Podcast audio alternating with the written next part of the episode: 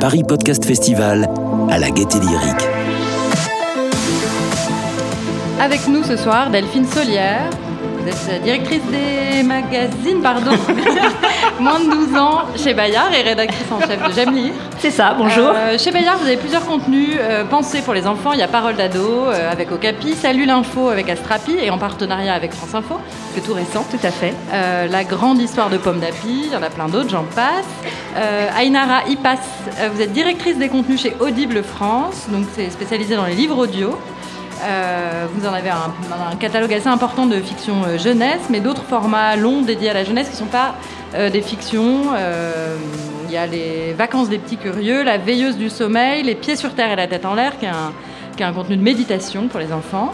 Euh, Virginie Maire, vous êtes fondatrice et directrice de Cybelle. Euh, chez Cybelle, euh, c'est une plateforme de diffusion de contenu audio qui sont créés parfois en exclusivité pour vous.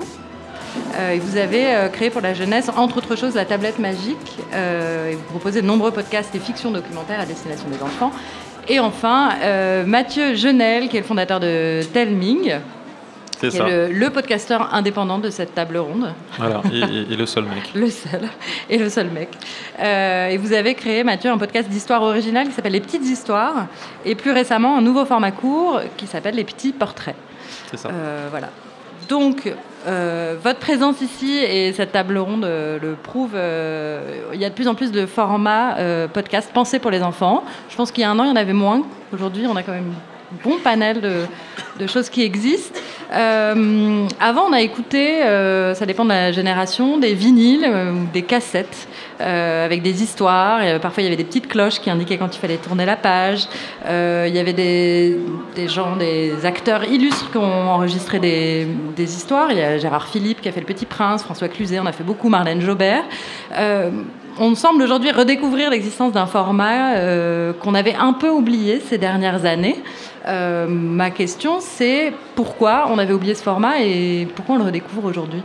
J'ai pas nécessairement le sentiment qu'on ait oublié ce format, puisque raconter des histoires, ça a toujours, euh, à travers le temps et les générations et les cultures, euh, été dans le, dans le sens de, divertissement, en fait. Et raconter des histoires aux enfants, ça a toujours été euh, au centre euh, de, de- des, des occupations pour les parents. Après, il y a effectivement une évolution aussi en termes d'équipement euh, qui fait que ça, que ça évolue. On évoquait rapidement euh, euh, le- la problématique du support. Euh, on parlait du vinyle.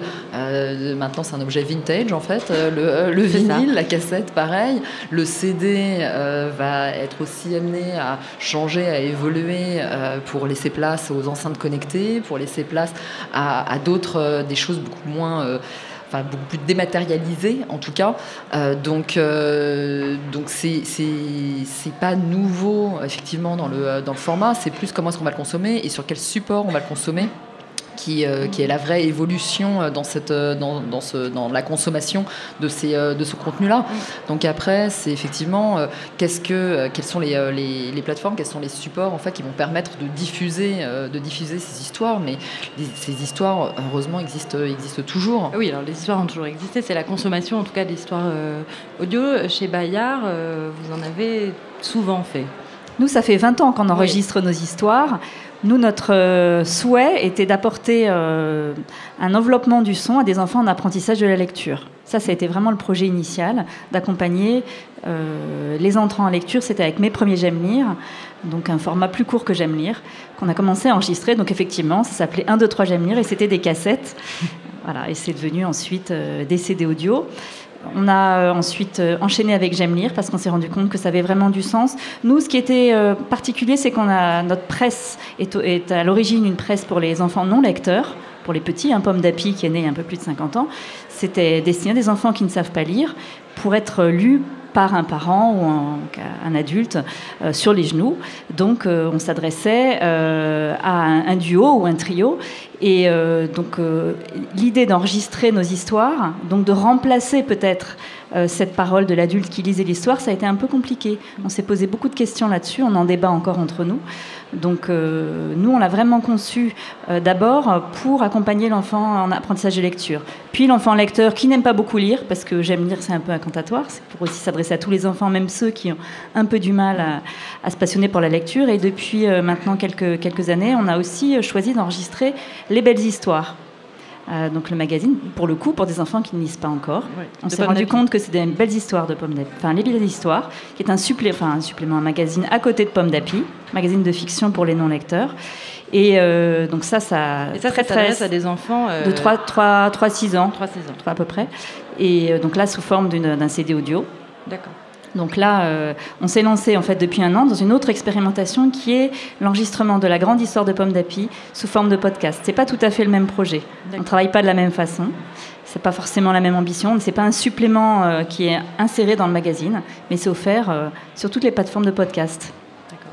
Ainara. Euh, oui, je, pense qu'effectivement, euh, l'enjeu est vraiment sur euh, le passage à, l'audio numérique digital. je pense qu'on n'a pas oublié le, livre audio jeunesse ou le, contenu audio jeunesse, mais ce n'est pas la première catégorie en fait qui a pris la place de l'audio digital. les éditeurs ont d'abord produit des, des versions audio de livres plutôt de littérature, de thrillers, de non-fiction qui d'ailleurs sont les catégories les plus plébiscitées aujourd'hui. Et nous, on, on constate en fait un manque d'offres plus qu'un manque d'appétence, de demande. Et aujourd'hui, voilà, notre constat, c'est que L'offre n'est pas encore à la, hauteur de ce que le marché euh, peut euh, demander et, il est en plus en constante évolution. Euh, voilà. Et, de notre côté, on, a également sondé des, parents pour connaître un peu leur, leur souhait de voir de telles offres audio numériques proposées à leurs enfants. Et le plébiscite est très très très large. Il est très très euh, massif en fait. Euh, les parents souhaitent euh, passer à l'audio digital.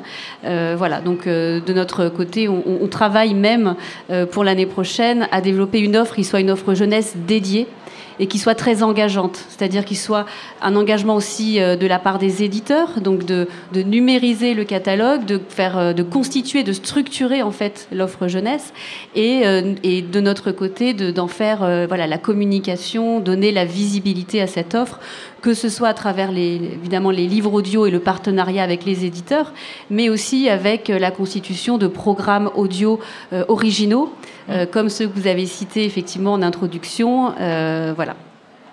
Mathieu. Bonjour.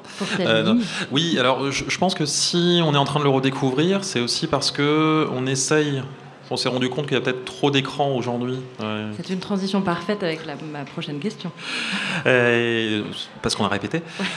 donc il y a peut-être trop d'écrans, donc on se dit que l'audio a un intérêt. donc on va dire que c'est un alignement de planètes.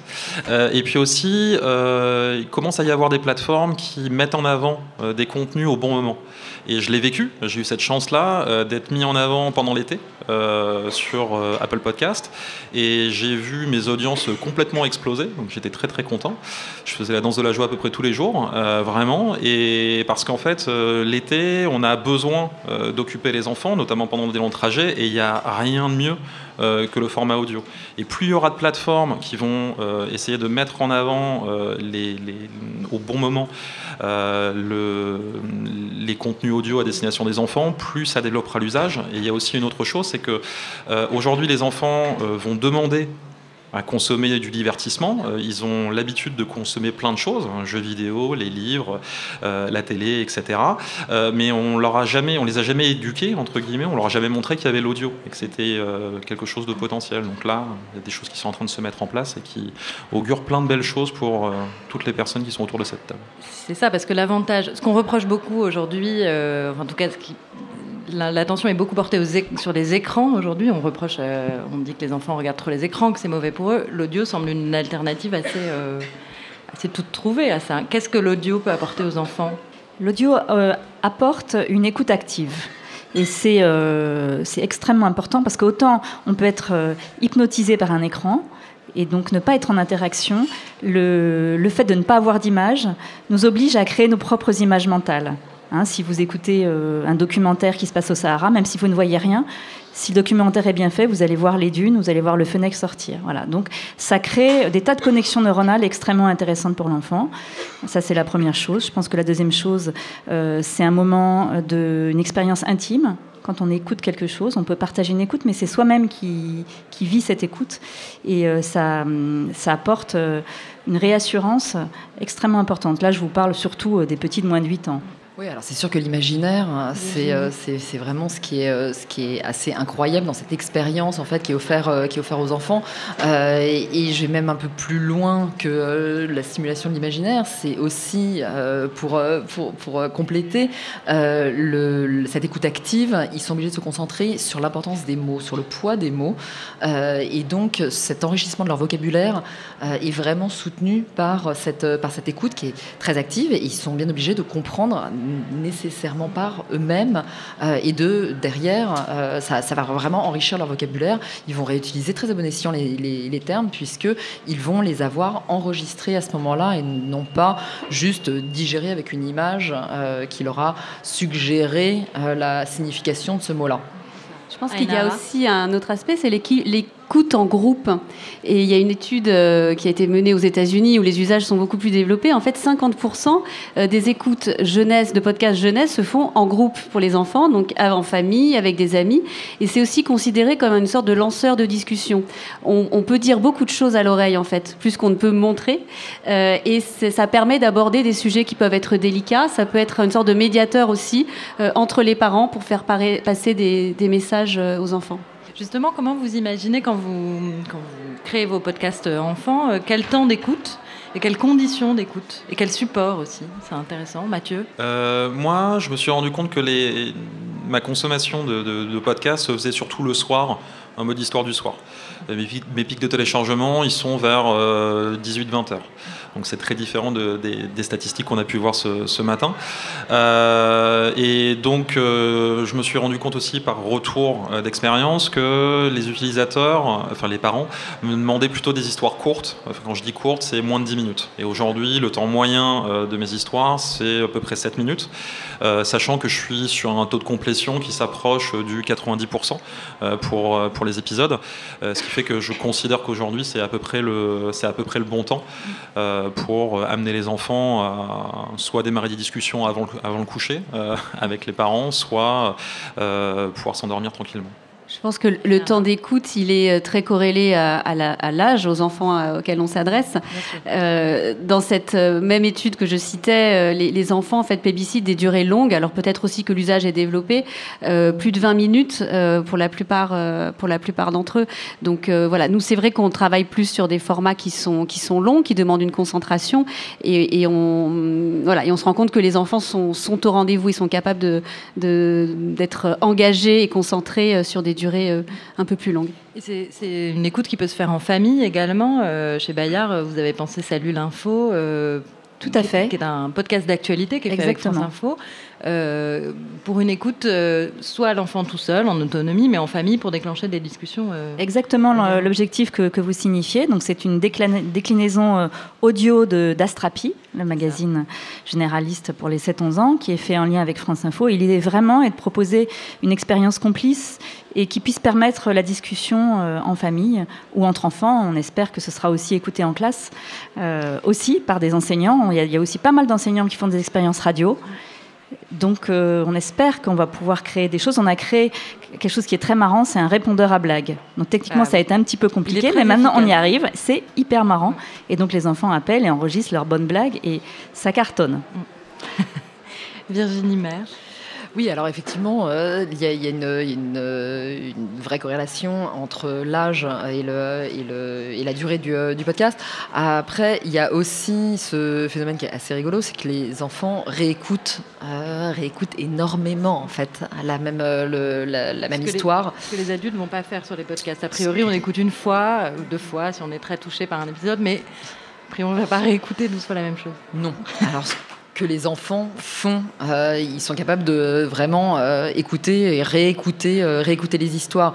Donc oui, nous effectivement, ce qu'on constate, c'est qu'aujourd'hui sur la plateforme sur Cybelle, on, est, on propose de, dès 3 ans en fait des, des, contenus. Donc de 3 à 6 ans, on est plutôt sur des contenus qui vont faire du 7 minutes avec des histoires qu'on va, qu'on va proposer, du, du 7-9 euh, ans, on va réussir à faire du 10 minutes, un quart d'heure. Et puis après, le, euh, 9-12 ans, euh, où on va être sur du un quart d'heure, un quart d'heure, 20 minutes l'épisode. Alors après, voilà, vous aviez nommé la, tablette magique. C'est un 5 x 15 minutes où on est plutôt sur une cible de 7-10 ans. Donc, voilà, on est dans ces ratios-là. Euh, vous avez tous des, approches assez différentes dans vos productions euh, respectives. Euh, Mathieu, qui fait son podcast dans en un garage, dans un garage, en indépendant, il y a une seule personne qui lit les histoires. Alors ça va changer, je pense que d'autres gens vont, vont, le faire. Chez Bayard, c'est très produit, il y a énormément de sons. comment Comment vous imaginez euh, la, conception de ces podcasts et qu'est-ce qui pour vous fait la spécificité des, auditeurs, des enfants comme auditeurs? Comment on fait pour les capter? Alors nous justement, euh, quand, euh, quand, on raconte une histoire de Pomme d'Api, qui est notre dernier podcast expérimental, où effectivement l'idée est d'être comme un papa ou une maman qui est à côté.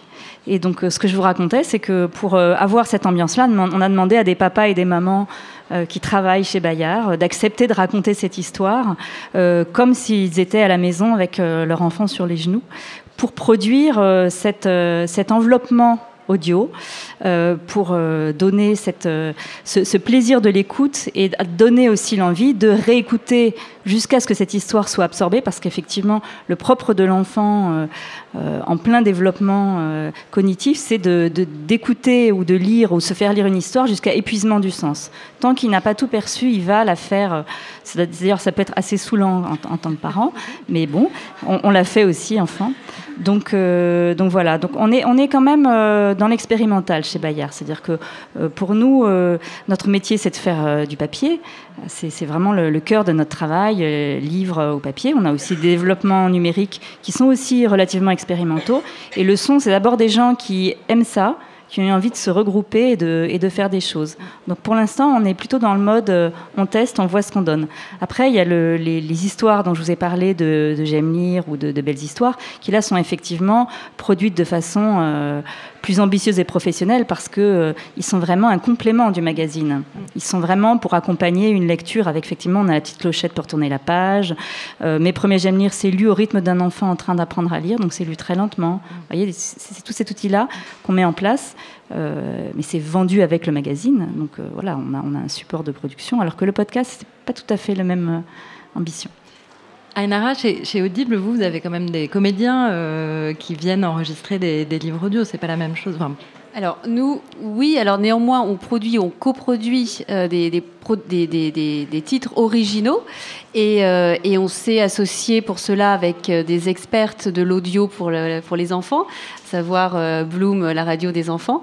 Et on a euh, travaillé, élaboré ensemble, on a co-développé une collection euh, de titres à forte visée éducative, de développement personnel quasiment pour les, pour les enfants, autour de thématiques telles que la méditation pour les enfants, pour la, méditation en famille, l'accompagnement du sommeil ou encore les activités. donc on est vraiment dans des, dans des audios qui ont une très forte interaction avec, avec les enfants. Et pour chacun de ces projets, on va adjoindre encore d'autres experts du domaine. Donc, par exemple, on a travaillé avec une psychologue sur, euh, sur euh, la, veilleuse du sommeil, donc pour l'accompagnement du sommeil. On va aussi utiliser des techniques sonores adaptées, puisque tout cela demande vraiment une, approche euh, très particulière.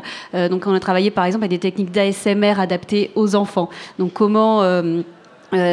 sélectionner les bruits évocateurs pour les enfants, les bruits qui les rassurent, etc. Voilà. Virginie Maire, comment, euh, comment chez Cybelle vous choisissez vos contenus spécifiques? Comment vous les pensez, les contenus spécifiques euh, pour les enfants? Alors, nous, notre catalogue sur Cybelle, il est constitué de deux manières. D'une part, de licences d'exploitation, puisqu'on achète des contenus en fait, pour pouvoir les diffuser euh, sur, euh, sur la plateforme. Euh, et donc là, on identifie des, des, des partenaires qui, sont, qui, sont, qui correspondent en fait vraiment à nos critères de qualité, de cible et, et à notre ligne éditoriale. Donc, euh, donc voilà, donc ça c'est euh, vraiment des, euh, partenaires et donc en tant que diffuseur, on va aller, acheter ces, on va aller acheter, ces contenus. Et puis d'autre part, puisque nous ne sommes pas nous producteurs au sens fabricant à proprement parler, donc on travaille avec des studios de production et donc on fait des coproductions. Donc effectivement avec Bloom Prod également, la tablette magique, c'est une c'est une coproduction avec avec Bloom. Et donc là, on est plutôt sur de la fiction puisque c'est vraiment notre axe hein, de, de, sur Cybelle, ou euh, voilà, sur la tablette magique, c'est vraiment l'histoire de, de trois gamins de 10 ans qui vont partir à, travers cette tablette magique euh, au Moyen-Âge, qui se retrouvent au Moyen-Âge pour aller sauver une petite fille qui vient du futur. Bref, il va leur arriver tout un tas d'aventures.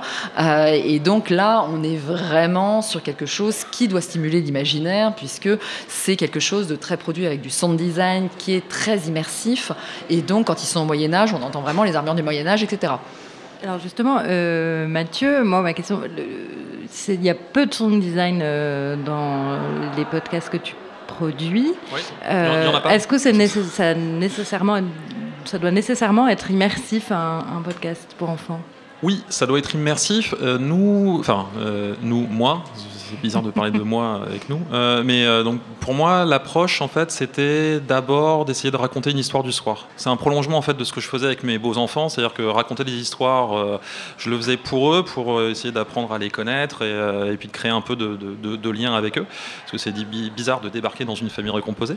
voilà, donc je suis un beau daron et puis je me suis dit un jour, bah, en fait, transpose ça en ligne, en audio. D'abord moi mes histoires, mais surtout en fait apporte de la diversité, de variété, donc essaye de créer des histoires. Et quand je crée des histoires ou quand je demande à des auteurs, euh, des amis qui viennent, qui, qui, me rejoignent dans l'aventure, euh, je leur dis, euh, en fait, quand on écrit pour les enfants, c'est c'est pas à hauteur d'enfant, c'est en fait on écrit en fait pour un un, auditeur en fait. Et quelqu'un qui un enfant c'est un, une personne. C'est pas d'abord un enfant donc on va pas les infantilisés euh, et si aujourd'hui il y a zéro sound design euh, chez moi c'est une question économique hein, parce que c'est tout est autofinancé chez moi il n'y a pas encore d'annonceur il n'y a pas de sponsor il n'y a rien on, verra un jour voilà euh, mais en tout cas c'est d'abord des raisons économiques et parce que aussi je crois au pouvoir de la voix et quand on a une bonne enfin on a un bon conteur qui est capable d'incarner les personnages aussi de, manière intéressante ben, on essaye de je pense que ça peut marcher. Et aujourd'hui, les chiffres portent à croire que ça, fonctionne. Les retours aussi des auditeurs me laissent à croire que ça fonctionne. Mais euh, ce que j'essaye de faire depuis peu, c'est à faire venir aussi d'autres voix euh, quand même, euh, notamment pour la partie féminine, parce que c'est un homme aujourd'hui qui raconte les histoires principalement. Et bon, un homme peut mm, travestir sa voix, mais ça sera jamais aussi efficace que une vraie voix de, une vraie voix de femme, hein, je pense. on parlera de ce débat un autre jour. bref, et puis, Là, je suis très content parce qu'en octobre, j'ai économisé, j'ai mis de l'argent dans un cochon. Euh, et euh, donc, pour, le, pour Halloween, je vais sortir un épisode de 15 minutes, donc quelque chose de plus long et 100% sound designé. Euh, parce que c'est une histoire d'Halloween. Et pour le coup, je pense qu'il y a certaines thématiques qui, sans sound design, tombent un peu à plat. Et notamment donc l'épouvante, sans sound design, ah, c'est un peu moins effrayant. voilà, donc je fais des tests, j'essaie d'avancer. et puis sinon, sur les petits portraits, juste pour finir sur ce petit format qui dure donc moins d'une minute. Euh, on raconte donc l'histoire de quelqu'un et là pour nous, euh, enfin pour nous, pour moi pardon, ça me semblait important euh, d'apporter une proposition de valeur différente et donc de sound designer, mais c'est un sound design qui est fait pour ne pas coûter très cher puisque c'est une virgule sonore contextualisée, un tapis qui est derrière la voix pour immerger un petit peu l'enfant justement pour le projeter dans la vie de la personne dont on raconte l'histoire. Et vu que c'est un format très court, c'était quelque chose d'important. Et d'ailleurs, je, le sais parce que j'ai parlé avec euh, chacun d'entre vous, mais vous êtes nombreux à avoir testé euh, vos formats euh, sur les enfants que vous aviez à, proximité, Virginie Maire. Oui, alors J'en parlais justement euh, avec la productrice de Bloom.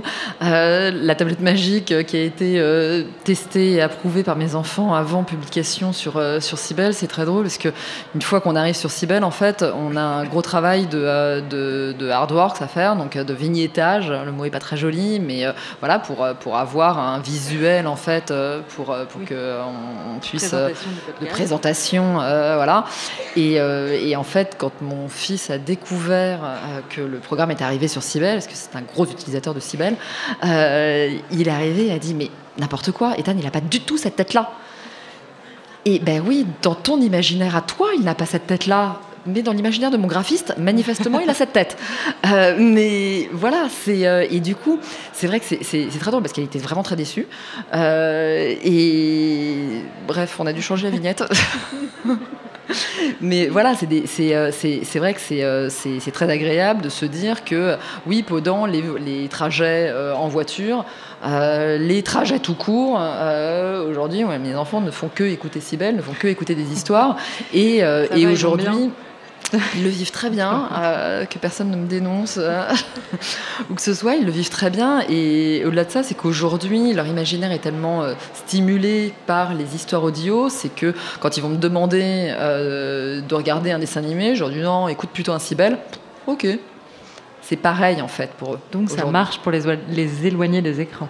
Donc ça marche très bien pour les éloigner des écrans. C'est une très bonne alternative. Ainara. Oui, alors moi, il y a un programme qu'on a donc euh, co-développé avec euh, Bloom, euh, le, programme d'accompagnement du sommeil que j'ai beaucoup de mal à tester avec mes enfants. Maintenant, je, les laisse en fait écouter le programme tout seul parce que ça m'endort.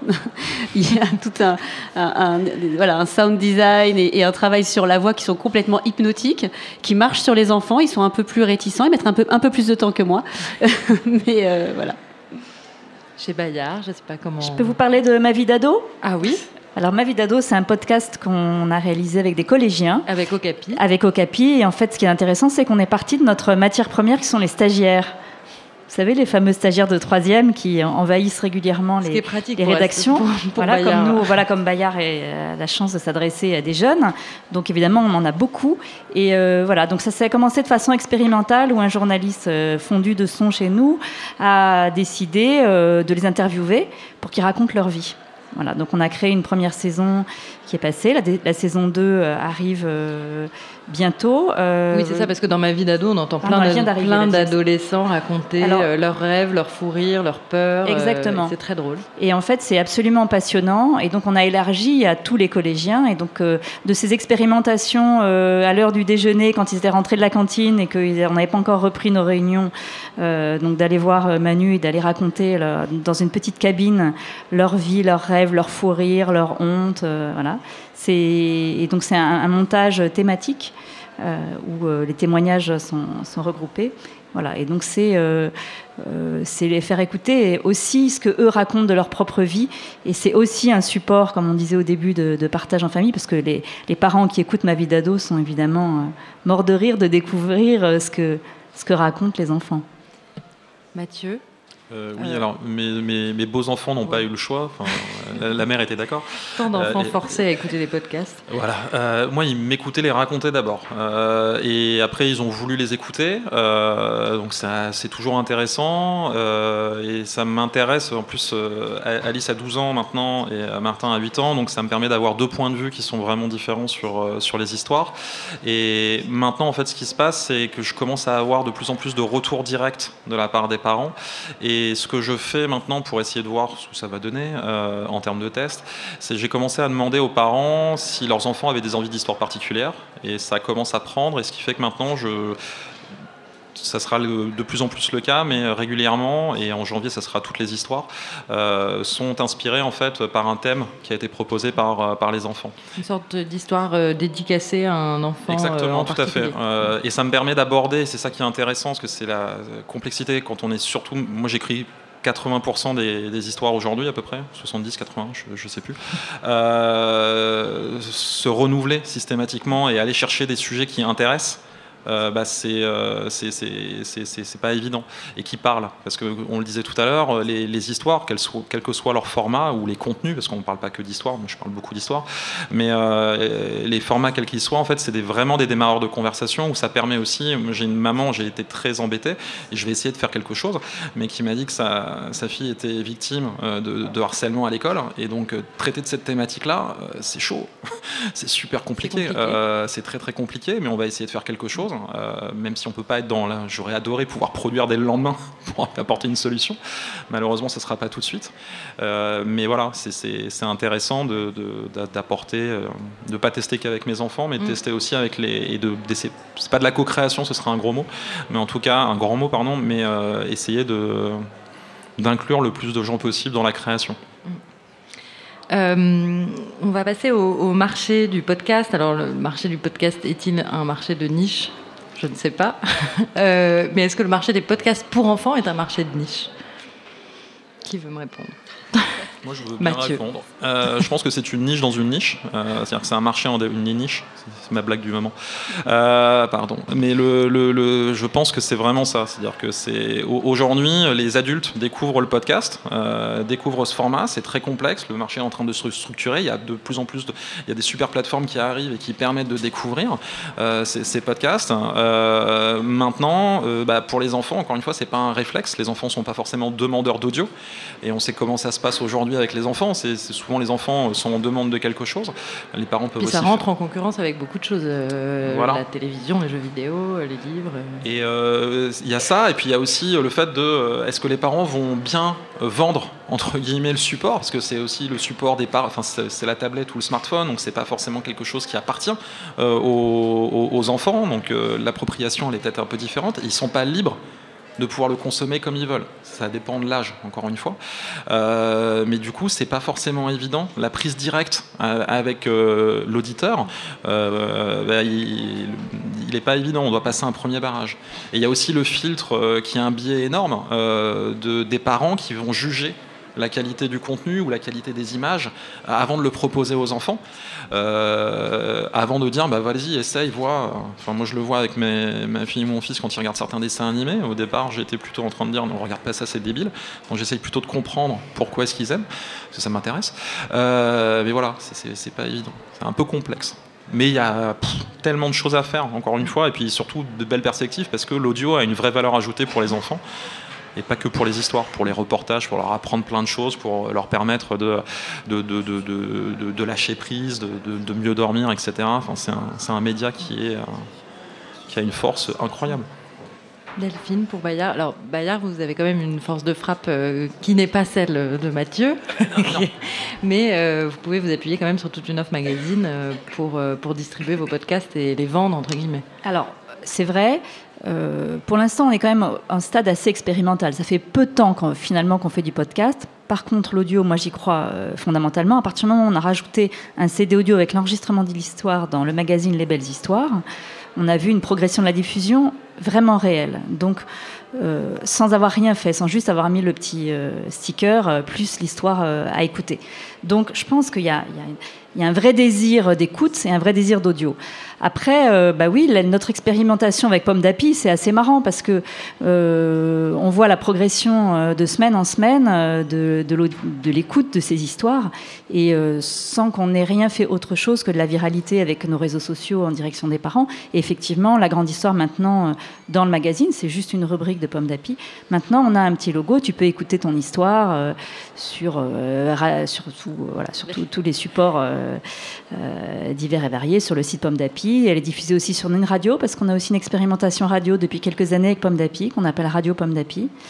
Et euh, voilà, et cette histoire aussi est diffusée. Et on voit, euh, ben là, je crois qu'on a eu 30% de plus euh, ce dernier mois d'écoute. Donc on voit bien que, que les choses arrivent petit à petit. En même temps, le, le Salut la faux, c'est autre chose. Ça, c'est un podcast journalistique. Avec France Info. avec France Info. Pour être très honnête, la plupart des écoutes, pour l'instant, ont lieu sur le site de France Info. Donc sur, j'aime- sur, euh, sur les sites euh, d'Astrapi, ça commence. Mais la diffusion n'a rien à voir. Ainara pour Audible. Oui, moi, je pense qu'il faut créer l'univers en fait, euh, l'univers dans lequel euh, l'enfant va pouvoir explorer, naviguer, trouver euh, le contenu qui l'intéresse, qui sera aussi rassurant pour les parents avec du contenu de qualité.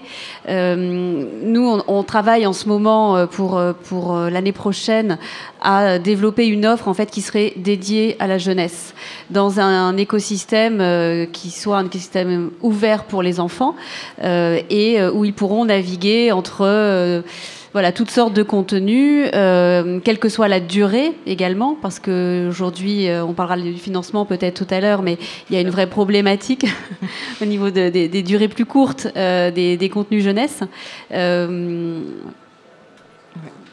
Virginie alors oui, effectivement, il y a c'est une grosse part de votre catalogue. Euh, Alors c'est une grosse part de notre catalogue. Nous, en fait, sur Cybelle, euh, on a la possibilité de se faire des profils et donc euh, d'avoir des profils en mode enfant. Et donc quand on passe en mode enfant, on a effectivement accès uniquement au catalogue enfant parce que pour le coup, sur le, le, catalogue adulte, il y a des thrillers, il y a des choses qui peuvent... Qui ne sont pas pour les enfants. Voilà, qui typiquement ne sont pas pour les enfants.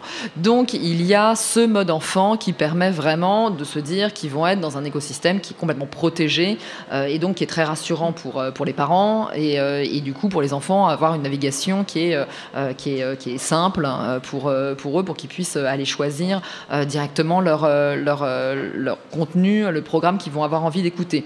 Avec effectivement une mise en avant euh, très importante, puisqu'il y a un gros travail, même si ça ne plaît pas à mon fils, sur euh, les visuels euh, pour, ben voilà, pour, pour ça soit attractif et qu'ils aient envie de se balader et de découvrir en fait, ces formats-là. Donc, donc oui, c'est sûr que cette accessibilité pour que leur donner accès, enfin la découvrabilité en fait, de ces contenus-là, est, clé euh, pour, que, euh, pour que, ça puisse, euh, que ça puisse arriver dans la mesure où on en revient un peu à l'intro sur le fait qu'il n'y a plus, ça, ça, se dématérialise et que, et que effectivement l'équipement, les CD, les cassettes, le, le, vinyle, etc. vont disparaître et donc il va falloir effectivement apporter d'autres solutions. Alors après, il y a il y a cette, euh, consommation oui, qui, va passer par une plateforme initialement, mais euh, avec la possibilité d'avoir ça sur enceinte connectée euh, de, manière assez, facile. Et, les, petits, les petits, les mini Google Home et compagnie qui sont en train un petit peu d'envahir les, les, les maisons, c'est pas complètement un hasard non plus. Très bien. Euh, on va arriver au financement. La fameuse question de comment on finance un podcast euh, et comment, euh, a fortiori, on finance un podcast enfant. Mathieu, en tant que digne représentant des podcasteurs indépendants, comment avez-vous financé ce podcast les petites histoires? En ne me payant pas et en mettant un point d'honneur à essayer de payer tout le monde au début, ce qui fait que j'ai dépensé. C'est-à-dire tout le monde, c'est les gens qui ont créé les histoires. Alors le comédien, pour moi ils sont pour eux, je les paye. Euh, pour moi, je, c'est simplement, euh, je sais plus comment on dit, enfin un dédommagement en fait. Je, ne les paye pas du tout à la hauteur du travail qui est fourni. Euh, les auteurs, au début, je pouvais en payer certains. Maintenant, en fait, bah, j'arrive, ça fait un an et demi, c'est ça à peu près, que je suis en train de produire des histoires de manière quotidienne. Et maintenant, je suis passé à deux, donc je suis un peu fou. mais, mais du coup, j'essaie de trouver. Enfin, je ne peux plus forcément payer systématiquement les auteurs, mais après, j'essaye de passer des contrats avec eux. D'ailleurs, certains, il faut que je leur envoie euh, où euh, je leur, euh, j'ai contractualisé le fait que si jamais je trouve des sponsors, bah, il y aura une part importante qui leur reviendra. Cette part étant, au départ, je pensais 20%, mais je pense que je vais leur donner plus, parce qu'encore une fois, j'ai vu qu'ils auront eu zéro au départ. c'est important pour moi que je leur promets rien, on verra. Mais du coup, pour essayer de me financer, donc c'est que de l'argent perso dans un premier temps, où j'essaie de rémunérer le maximum de monde, et, et, après en trouvant des solutions comme pour les petits portraits de, de, montage qui font que on peut produire vite et pas cher. Euh, c'est aussi euh, dire que bah, le mix, qu'on va faire va être un mix euh, de qualité, mais il pourrait être bien meilleur si on investissait un peu plus. Euh, voilà, euh, faire des économies sur les comédiens, etc., etc. Et puis après, l'économie, comment est-ce que je vais me financer? Bah, c'est, j'ai rejoint Acast et leur catalogue de podcasters pour essayer. Peut expliquer ce que c'est Alors Acast, c'est à la fois un outil qui permet de diffuser un podcast, c'est-à-dire que j'appuie sur un bouton et hop, mon podcast est diffusé sur l'intégralité des plateformes. et ensuite ensuite, c'est aussi une régie qui va me permettre de monétiser mon, mon, audience, parce qu'ils ont une équipe commerciale qui va faire tout ce travail d'essayer d'aller chercher des, des, annonceurs pour pouvoir avoir quelque chose qui est complexe aujourd'hui. Alors c'est ça, parce que la publicité, quand on s'adresse aux enfants, c'est compliqué. Est-ce que euh, quelle, quelle, publicité dans un podcast enfant euh oh, bah des, pour, pour, des, pour des produits adultes Non, mais justement, c'est ça qui est compliqué. C'est euh, j'avais eu la, le cas de conscience de, de, me dire un annonceur d'ailleurs qui hésitait, mais qui n'était pas forcément contre le fait de faire de la promotion pour un, du matériel informatique. Ça, pouvait avoir du sens, mais en fait, lui hésitait. Et moi, je lui dis, bah non, c'est pas intéressant parce que le end user entre guillemets, enfin l'auditeur, pardon, c'est un enfant. Ouais, je, c'est des, des, de mon ancien métier.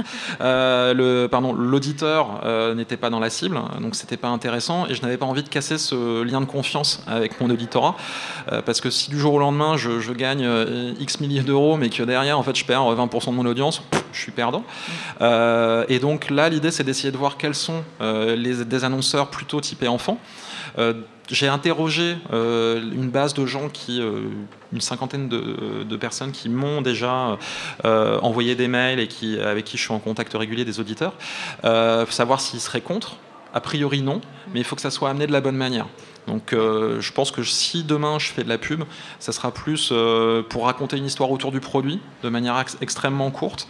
voilà. Comme ça se fait dans beaucoup de podcasts où on intègre la publicité. Exactement tout à fait. Mais créer euh, quelque chose, encore une fois, de pertinent et pas simplement de faire de la réclame, parce que de la réclame, ça ne sera pas intéressant et pertinent.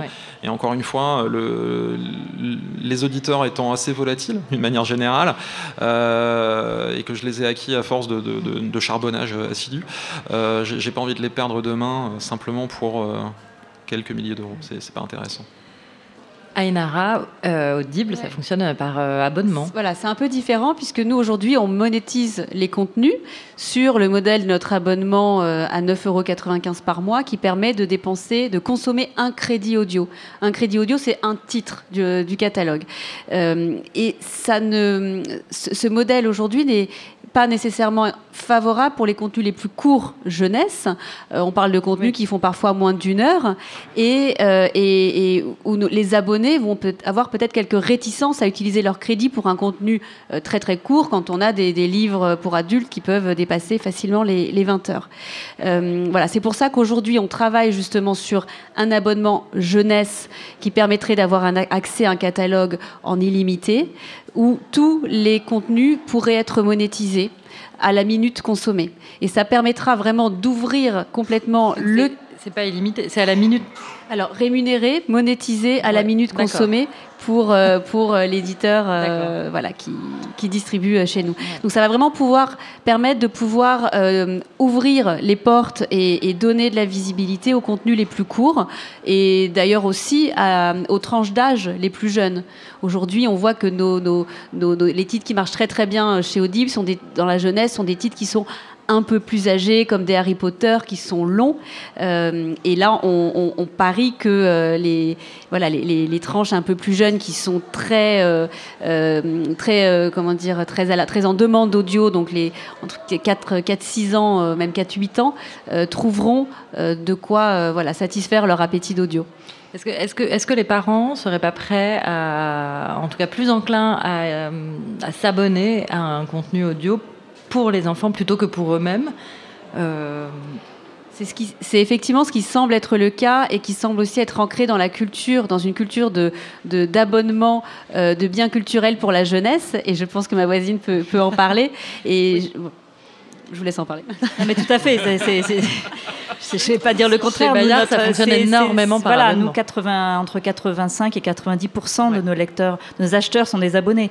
Donc euh, oui, je pense que depuis 50 euh, ans qu'on existe, et puis la, concurrence aussi, euh, on a réussi à prouver qu'on pouvait, même de, avec un tarif assez élevé, puisque nous, on a peu de publicité, donc c'est majoritairement nos, nos, acheteurs qui, qui, nous financent, on a réussi à installer cette consommation de biens culturelle euh, de grande qualité, payante. Donc oui, euh, bien sûr, je suis persuadée, surtout que euh, c'est pas le cas dans tous les pays. C'est-à-dire que nous, on a, essayé de s'installer en Afrique, on a un magazine pour les enfants africains, et euh, c'est assez extraordinaire de voir à quel point même le mot d'abonnement est incompréhensible. C'est-à-dire cette, cette notion d'abonnement, le fait qu'on paye avant d'avoir, qu'on ait ce contrat de confiance, c'est ce que nous, on appelle ça comme ça, hein. euh, entre nous, euh, c'est le contrat de confiance qu'on a avec nos, lecteurs, est incompréhensible dans pas mal de pays du monde. Par contre, il y a des pays, effectivement, des pays anglo-saxons, en Allemagne aussi, où, le rapport à- à- à l'audio et le fait d'acheter de l'audio est, est tout à fait euh, simple. Donc, je suis persuadée que qu'on peut y arriver. Même si pour nous, euh, le podcast, pour l'instant, il est euh, plutôt expérimental et nous ne monétisons pas nos podcasts. C'est ça, c'est gratuit sur le site de Bayard et autres euh, Oui, parce que pour l'instant, on est en train de tâter. Alors, je, je parle de, de- de vraiment ce qu'on produit en mode podcast, euh, un peu à la mano, je dirais, mais où on teste des choses, on essaye des nouveaux sons. euh, c'est sur la base du volontariat. Après, euh, l'autre question, effectivement, ce sont Du- toutes, du toutes les histoires au sein de, au sein de, l'équipe de Bayard. l'équipe, voilà, de. Et puis, de, bah, je vous dis, les, les petits stagiaires qui, qui reviennent aussi, qui viennent proposer des choses. Virginie pour. C'est euh, sûr que la problématique euh, du modèle économique, elle est, euh, elle est pas uniquement sur sur la partie la partie jeunesse hein, dans le podcast. Bien sûr, parce que Euh, sur Cybèle, pour l'instant, le- les contenus sont accessibles gratuitement, euh, mais il est question de, de faire un abonnement. Euh, Aujourd'hui, nous, Cybèle, on s'est lancé il y a cinq mois, donc c'est encore une plateforme qui est très jeune, avec un positionnement, une fois encore, qui est sur la fiction, le documentaire, les histoires pour les enfants, effectivement, enfin, tout, un tas de contenus qui sont euh, un petit pas de côté par rapport au podcast, puisque finalement, on fait pas vraiment du podcast à proprement parler, Euh, on, fait, on fait des histoires pour tout le monde. Donc, donc voilà, on a plus de 600 000 utilisateurs aujourd'hui, et donc notre, notre enjeu aujourd'hui, c'est surtout d'installer un usage euh, parce que ça reste quand même, euh, on disait une niche, à l'intérieur d'une niche, machin, donc ça fait beaucoup de niches. Mais, euh, mais oui, aujourd'hui, quand on parle de podcast, euh, Mylène qui annonce 4, mi- 4, euh, 4 millions d'utilisateurs en France, ça reste effectivement, ça reste effectivement une, niche. Donc l'important, c'est quand même d'installer cet usage et de, et, voilà, d'avoir, cette habitude. Après, moi, la barrière de, l'abonnement pour avoir accès à un bien culturel, je pense que c'est une fausse barrière parce que aujourd'hui, c'est quand même assez, euh, assez, euh, assez courant de devoir payer pour avoir accès à des contenus de qualité, à des contenus premium, parce que on sait bien que derrière, la création, ça coûte cher. Euh, et donc, si on veut vraiment avoir, avoir accès à ces, à ces contenus-là, il y a un moment, il va falloir effectivement y injecter, euh, y injecter le, de, de l'argent parce que sinon la création est morte. Donc, euh, donc oui, il y a des gros enjeux euh, par, rapport à, par rapport à à ça. tout. C'est-à-dire On pourra que pas entre euh, Netflix, euh, Canal+, euh, Cybèle, euh, un journal Bayard, genre, ça va faire beaucoup d'abonnements. Beaucoup de concurrence, quoi. Alors, beaucoup de concurrence, ça reste encore. vous avez cité beaucoup de beaucoup d'écrans. Oui, j'ai cité beaucoup d'écrans, c'est ce qui m'est venu. Comme ça, naturellement.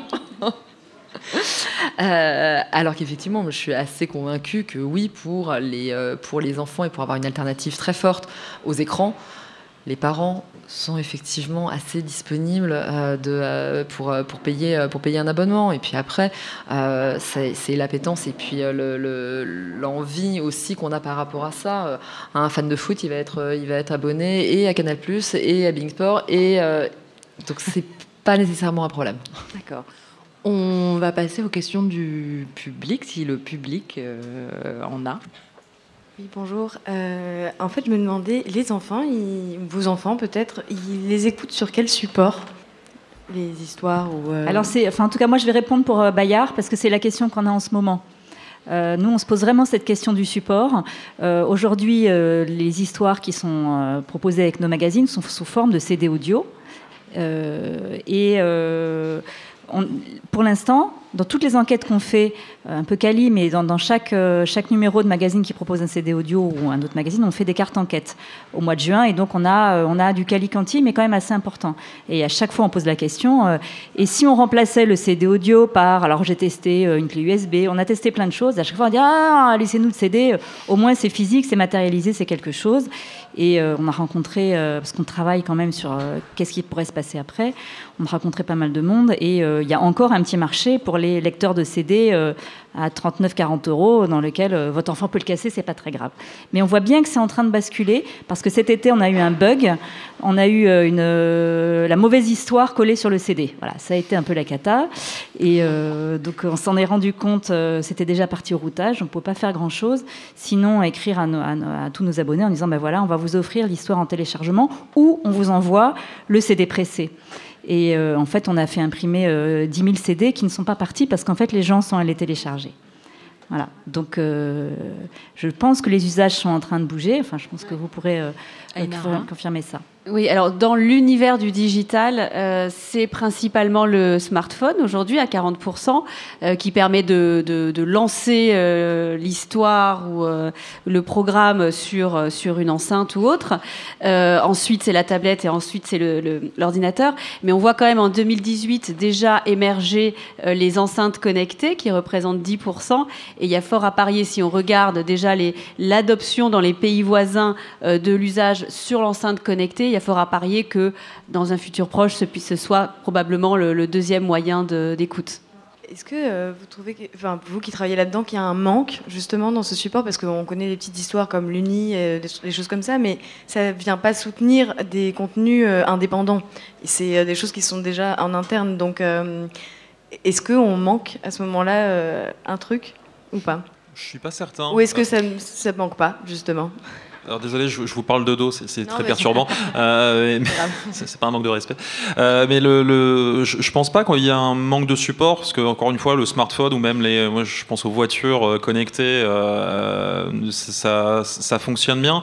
L'Uni, c'est quelque chose effectivement d'à part et c'est un projet, un produit qui est. Qui est je sais pas si tout le monde sait ce que c'est que. Ah L'Uni, c'est une boîte à histoire pour les enfants où il y a des comptes et c'est un abonnement. on achète un certain nombre d'histoires et ça passe dans donc l'enfant est indépendant avec un objet en fait. Voilà. voilà. il peut, il peut intervenir d'ailleurs non, sur, la, sur la suite. Oui, ça, peut être interactif, enfin, ça, ça, va dépendre. Mais le, le, pour, les, pour les podcasts en termes de support ou même les, quel que soit l'audio finalement, parce qu'on parle bien plus que, que, que, de podcasts autour de cette table, je, pense que tous les supports sont là. Euh, et je trouve que c'est ça qui est intéressant, c'est que euh, ça devient extrêmement accessible. Euh, après, euh, pour que l'enfant devienne indépendant euh, et puisse consommer, voire surconsommer du, contenu, là peut-être qu'il y a encore quelque chose qui manque, mais je suis pas, j'en suis pas certain parce que à la maison, par exemple chez moi, mais je sais que c'est des habitudes qui se développent aussi pas mal. Il y a des études qui le montrent. il y a beaucoup d'autonomie autour de la tablette parce que la, la tablette est un outil familial, alors que le smartphone c'est plus quelque chose de personnel. Donc je pense que tous les outils sont là et que c'est ça qui est intéressant demain pour l'audio jeune ce que je pourrais rajouter, nous, quand même, comme on travaille sur cette question du remplacement du CD, quand même ce qu'on voit monter très fort chez les parents, en tout cas de nos lecteurs, c'est la crainte des ondes et de la connexion. Donc ça, je pense que c'est quelque chose euh, qui est en train de, grandir. Donc euh, voilà, nous, on, essaye vraiment de, balayer tout ça et de se dire euh, quel est le mode de connexion, comment est-ce qu'il faut charger les histoires, est-ce qu'il faut qu'on ait un bouton on-off. Enfin voilà, donc là, je pense que c'est quelque chose qui est en train de, bouger. Et on a ce sentiment qu'il faut quand même protéger les enfants de beaucoup de choses, dont les ondes. Bonjour. est-ce que vous savez, pardon, à peu près quel type de public vous touchez?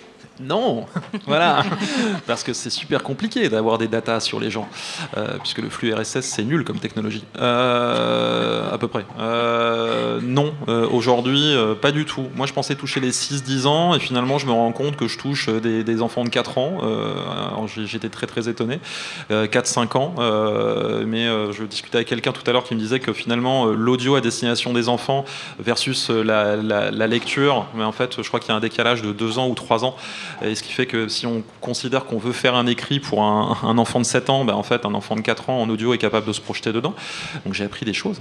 Euh, et donc c'est génial. Et euh, je vais jusqu'à 12 ans, euh, parce que j'ai eu des retours d'enfants de 12 ans qui kiffent les histoires. Donc c'est content. Enfin, c'est content, ça veut rien dire. Mais vous m'avez compris. Voilà. Je ne sais pas. Chez, chez Cybelle, est-ce que vous... Oui, bah alors, nous, en l'occurrence, on a la data, puisque c'est chez nous. donc, donc c'est un peu plus simple. pour autant, aujourd'hui, euh, on a plutôt la data de leurs parents parce que euh, parce qu'ils ne ils font pas particulièrement encore justement ce, ce- cette création de, euh, de contenu. Donc c'est plutôt une écoute familiale euh, aujourd'hui. Donc effectivement, on a eu aussi euh, des, euh, des gros booms cet été avec euh, les départs en vacances et donc c'était plutôt une écoute familiale. Euh, et donc là, on a eu beaucoup de téléchargements aussi puisqu'on a la possibilité de télécharger pour pouvoir écouter hors ligne les, euh, les contenus. Donc euh, ça, on, on le, on le voit que sur les contenus enfants, il y a, y a beaucoup euh, il y a beaucoup de téléchargements.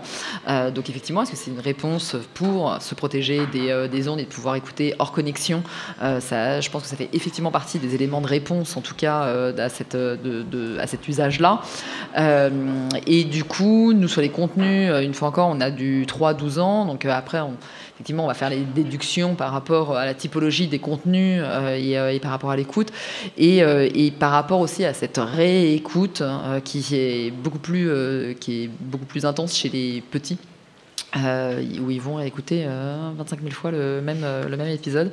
Ils se, ils se lassent beaucoup moins qu'un enfant de 12 ans qui va, euh, oui, potentiellement le réécouter, mais euh, pas 25 000 fois non plus. Donc, euh, donc, euh, donc voilà, donc ça, euh, ça, ça donne, euh, ça donne effectivement euh, un peu d'infos par rapport à la consommation, euh, en tout cas des, euh, des contenus d'aujourd'hui. Il y a beaucoup d'infos sur les usages. Finalement, on est capable de faire pas mal de déductions et de voir euh, ce, qui, ce qui se passe. Donc ça, c'est plutôt très cool. Par contre, effectivement, sur connaître l'enfant et quels sont les types d'enfants qui sont nos auditeurs, euh, ça, c'est un peu compliqué. Je vais essayer de le savoir, on va voir. Je vais essayer de lancer une enquête. Mais- parce que ce sont des enfants. Voilà, ouais, non, c'est très compliqué. Là, par exemple, pour vous donner un exemple, hein, le, le- ce que je vais être obligé de faire, euh, c'est une annonce en pré-roll dans pas longtemps euh, sur mon podcast, en demandant aux enfants de demander à leurs parents euh, de répondre ensemble à un questionnaire. Je- J'estime que j'ai peu de chance, euh, mais ça se tente. hein, qui ne tente rien ne tente rien. Donc, on, on- on va voir. Bonjour, est-ce qu'il vous arrive de commander à des éditeurs jeunesse du contenu original? Ainara Oui, alors, pour l'instant, on est déjà en train de structurer l'offre de livres audio avec les éditeurs jeunesse. Donc, on a déjà un gros, gros travail à faire ensemble. Euh, mais c'est vrai que dans les discussions qu'on peut avoir avec les éditeurs, c'est un pan qu'on étudie ensemble. Euh, c'est. euh, on, le fait déjà sur, euh, sur euh, l'audio euh, sur l'audio adulte et je pense que l'étape d'après effectivement sera de travailler avec des éditeurs jeunesse sur des créations originales à partir de nouvel univers ou pourquoi pas à partir de séries déjà connues dont on pourrait imaginer un- un- une sorte de dérivé audio. Bonjour. Euh, vous parliez euh, tout à l'heure de thèmes euh, à demander par les parents, notamment sur le harcèlement. Et je me demandais en fait si vous essayez de publier parfois des histoires ou d'aborder des sujets un peu plus sensibles ou des thèmes un peu militants, entre guillemets. Je sais que dans Salut l'info, vous avez parlé de la PMA il y a 15 jours. Exactement. en essayant de raconter le plus de choses très objectives. Euh, Alors oui, dans la partie euh, informatif, euh, informative et journalistique, c'est quelque chose qu'on fait depuis toujours chez- chez Astrapi. chez Astrapi. Ça a toujours été dans, dans l'ADN d'Astrapi. C'est aussi dans l'ADN de J'aime lire de publier des histoires engagées et difficiles. On le fait, euh, en fait, nous, nous ne commandons pas d'histoire, nous, nous, étudions les propositions qui nous sont faites par, euh, par, les auteurs qui, écrivent, euh, qui nous proposent leurs histoires. Mais c'est vrai que nous, on a un tropisme naturel pour aller choisir des histoires fortes et engagées. On a publié une histoire très forte sur trois enfants migrants, voilà, qui, a été très marquante et qui continue à vivre aussi euh, sous forme audio et sous forme d'une pièce de théâtre. On a publié une histoire aussi assez dure euh, sur un papa qui était illettré et son enfant ne le savait pas. Euh, voilà, on publie aussi une histoire sur le harcèlement pour les un petit peu plus grands.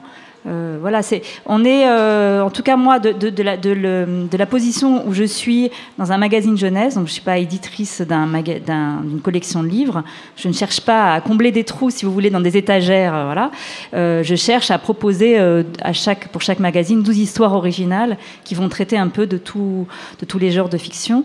Donc de, cet observatoire-là, ce que je peux voir, c'est que oui, on nous propose des histoires fortes, assez franco-françaises. Donc j'avais été très contente de cette histoire euh, sur les migrants parce que on fait moins qu'autrefois, il y a 20 ou 30 ans, euh, voyager les enfants. On leur fait moins vivre des réalités différentes finalement parce qu'on est beaucoup concentré sur ce qu'on peut vivre euh, chez nous en France. Voilà. Donc je ne sais pas si vous, vous, l'observez aussi. Voilà. Mais moi, je, je- je ne peux vous témoigner que ce que nous recevons finalement. Et donc on est quelque part un peu le reflet de l'air du temps. Moi, ça va être mes collaborations avec les auteurs où ils ont envie de parler de certains thèmes. Et euh, il y en avait deux, euh, Mathieu Salia et Véro Caso, qui m'ont proposé euh, quatre histoires qui étaient pour le coup assez engagées, puisque ça parlait d'acceptation de, soi, de, de harcèlement, de, de peur de l'autre, etc. toujours, alors, pas forcément dans un univers qui était un univers réel, c'était pas dans la vraie vie, mais ça a permis d'ouvrir des portes. moi, ça m'a permis aussi de me confronter à mes propres univers euh, et donc de me dire oui c'est intéressant en fait de ne pas aller que dans de la pure fiction, de traiter aussi de, sujets et d'apporter des histoires euh, qui peuvent être des démarreurs de conversation. Euh, donc, on a traité de l'ennui, du rapport à l'enfant par rapport au temps, de, plein de choses comme ça.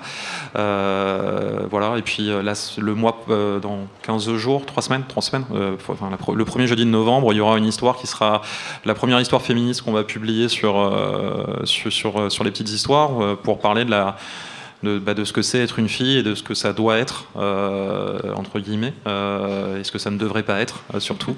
Donc, donc voilà, c'est c'est important de s'engager, je pense, quand on raconte des histoires aux enfants, et pas que ça soit que dans de la gratuité. alors, nous, Pareil, en fait, moi je ne produis pas, donc, euh, donc en fait c'est effectivement ce qui est disponible sur, euh, sur le marché en termes de, de, contenu à acheter. Euh, donc, donc voilà, donc le catalogue qui est proposé. Et effectivement, nous on a aussi des auteurs, alors nos partenaires producteurs et, et, des auteurs qui nous proposent des choses.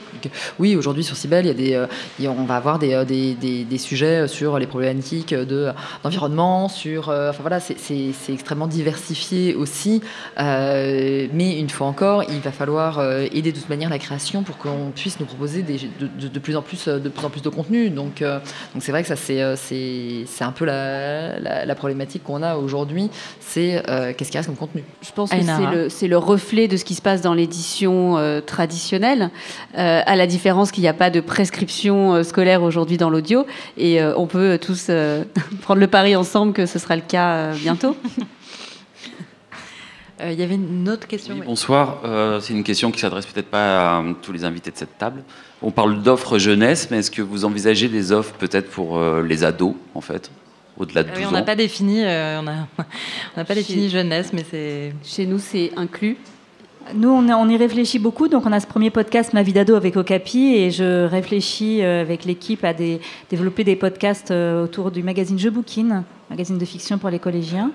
Euh, où on se pose la question, voilà, comment aller rejoindre les ados aussi dans, une nouvelle pratique d'écoute. On sait que c'est naturel chez les petits, chez les ados, euh, c'est c'est moins facile à saisir mais c'est passionnant. Alors nous, en l'occurrence, on a beaucoup d'ados sur Cybelle euh, parce que on arrive effectivement à aller les chercher plutôt sur de la fiction euh, et, des, euh, des, fictions plutôt plutôt jeunes.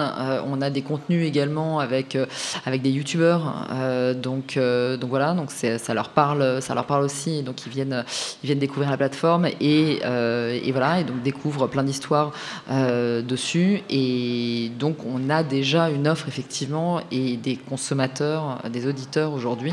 Euh, on a une grosse, une grosse partie de nos auditeurs qui sont, qui sont effectivement des ados. C'est déjà le cas. Et moi, j'adorerais euh, grandir avec mes, euh, enfin accompagner les, auditeurs, mais je pense que c'est encore un peu prématuré, que j'ai encore beaucoup de, de, sujets à traiter. Oui, bonsoir. J'avais une question. Je voulais savoir comment vous faites le recrutement des voix de comédiens. alors, alors, chez Audible, c'est quand même chez Audible, je crois ouais, alors, Nous, effectivement, on, produit énormément de, de, contenu euh, audio. Euh, c'est un métier euh, aujourd'hui, donc il y a vraiment toute une galaxie de comédiens qui sont des comédiens audio, qui viennent de l'audio, qui ont été formés à, cet univers. donc on les recrute avec des castings systématiquement. on fait même des castings quand on travaille avec des comédiens très connus qui viennent d'autres univers comme le cinéma parce que c'est un travail différent. Euh, c'est une autre, euh, c'est une autre approche, c'est une autre expertise. Euh, le ton doit être parfois plus posé, plus lent que ce que les comédiens auraient tendance à, à, proposer. Oui, nous, c'est exactement la même chose. En tout cas, pour les, audios qui sont produits avec les magazines, on travaille avec des studios d'enregistrement professionnels, on a un directeur d'acteurs, on a des comédiens. Et euh, en fait, c'est particulier la, la, lecture parce qu'il ne faut pas surinterpréter. Il ne faut pas que le comédien euh, aille plaquer. Euh, euh, tous ses affects sur cette histoire. Il doit laisser aussi au texte euh, sa, légèreté, sa volatilité. Donc c'est un, travail très particulier. Et euh, nous, on, assiste tous à tour de rôle aux enregistrements. On a notre vision du texte et du travail. On, sait aussi ce que l'auteur a voulu dire. Et donc parfois, on a des débats sur des intonations qui sont assez marrants parce que voilà, le comédien qui a, déjà joué plusieurs fois la peur, par exemple, veut jouer d'une certaine manière, et nous, on va dire non, non, il faut être plus discret, il faut laisser à l'enfant sa, sa, sa, capacité à imaginer. Donc oui, c'est un travail très pointu. Casting également. Casting. Mathieu n'avait qu'un qu qu'un lecteur de. Voilà, et puis depuis, il y a aussi ma fille qui nous a rejoint, euh, parce que c'est important de faire des économies. Euh, euh, et nous sommes contre le travail des enfants. Voilà, c'est important d'exploiter ses enfants, euh, surtout quand c'est pas les miens. Euh, et non, et puis sinon, c'est surtout des relations en fait, pour les autres et les futurs. Si des gens viennent me voir et qu'ils ont envie, bah, on voit comment est-ce qu'on peut collaborer. Alors, il semble évident que, bah, en fait, il me vient en tête a le lien entre, ou la ressemblance la, entre le, les différents podcasts que vous proposez et le livre audio est assez, euh, est assez probant. Euh, et je me dis, mais pour quelle raison est-ce que vos... Ben, évidemment, ça s'adresse peut-être à certains plus qu'à d'autres, mais pourquoi est-ce que vous croyez qu'il serait possible que les podcasts puissent s'emprunter un jour à la bibliothèque comme on emprunte un livre numérique? Euh tant, tant qu'ils sont inclus dans un univers ou dans une offre généraliste, oui, bien sûr. Bah, on serait tous euh, très contents. Enfin, vous serez tous euh, très contents si vos podcasts je, je... étaient disponibles euh, en bibliothèque. Non ah oui, tout à fait. Non, non bien sûr. Non, mais euh, pour répondre à votre question simplement, oui. Je, je, pense que ça pourrait être le cas, ça devrait être le cas. Et d'ailleurs, il y a certaines bibliothèques ou médiathèques qui commencent à développer des, des offres audio euh, et à proposer euh, des offres audio. Après, si on parle du podcast en tant que tel, euh, la problématique du podcast et la problématique, encore une fois, du flux RSS qui fait qu'on ne peut pas isoler un épisode où c'est quelque chose qui est un peu complexe euh, à, à, mettre en place puisque ça va partir sur de la curation ou euh, sinon il faudrait télécharger ça sur des. Enfin, utiliser un autre mode de diffusion. Donc c'est ça qui n'est pas forcément évident. Euh, et d'ailleurs, c'est une problématique bien plus large de euh, découverte du podcast. Euh, C'est-à-dire qu'on ne va pas être intéressé forcément par l'intégralité de ce que fait un podcast, mais plutôt par quelques épisodes à l'intérieur. Et moi, c'est une des problématiques que j'ai aujourd'hui, de pouvoir faire ressortir des épisodes dans des collections. Et d'ailleurs, c'est ce qu'a très bien fait euh, parce que les, petites histoires sont disponibles, pas forcément en flux encore, mais de manière éclatée. Et, ce qui est très intéressant, puisqu'effectivement, il y a un certain nombre d'histoires qui ont une thématique spécifique qui permet de les mettre en lumière euh, différemment. Et, en réalité, ce sont euh, les mêmes auditeurs, en fait. L'auditeur ne fait pas de, différence entre ce que, ce que, nous nommons du podcast ou de l'expérience audio au sens large. Euh, chez Audible, les, les, les, les, auditeurs qui écoutent des podcasts sont aussi ceux qui écoutent le plus de livres audio. Donc, on est vraiment dans une expérience audio générale. Voilà, je pense qu'il faut que nous arrêtions ici cette table ronde. Merci à toutes et à tous d'avoir été là. Je rappelle qu'il y a un prix jeunesse qui sera euh, attribué à la fin de, ce festival, de ce Paris Podcast Festival. Merci. Paris Podcast Festival à la Gaîté Lyrique.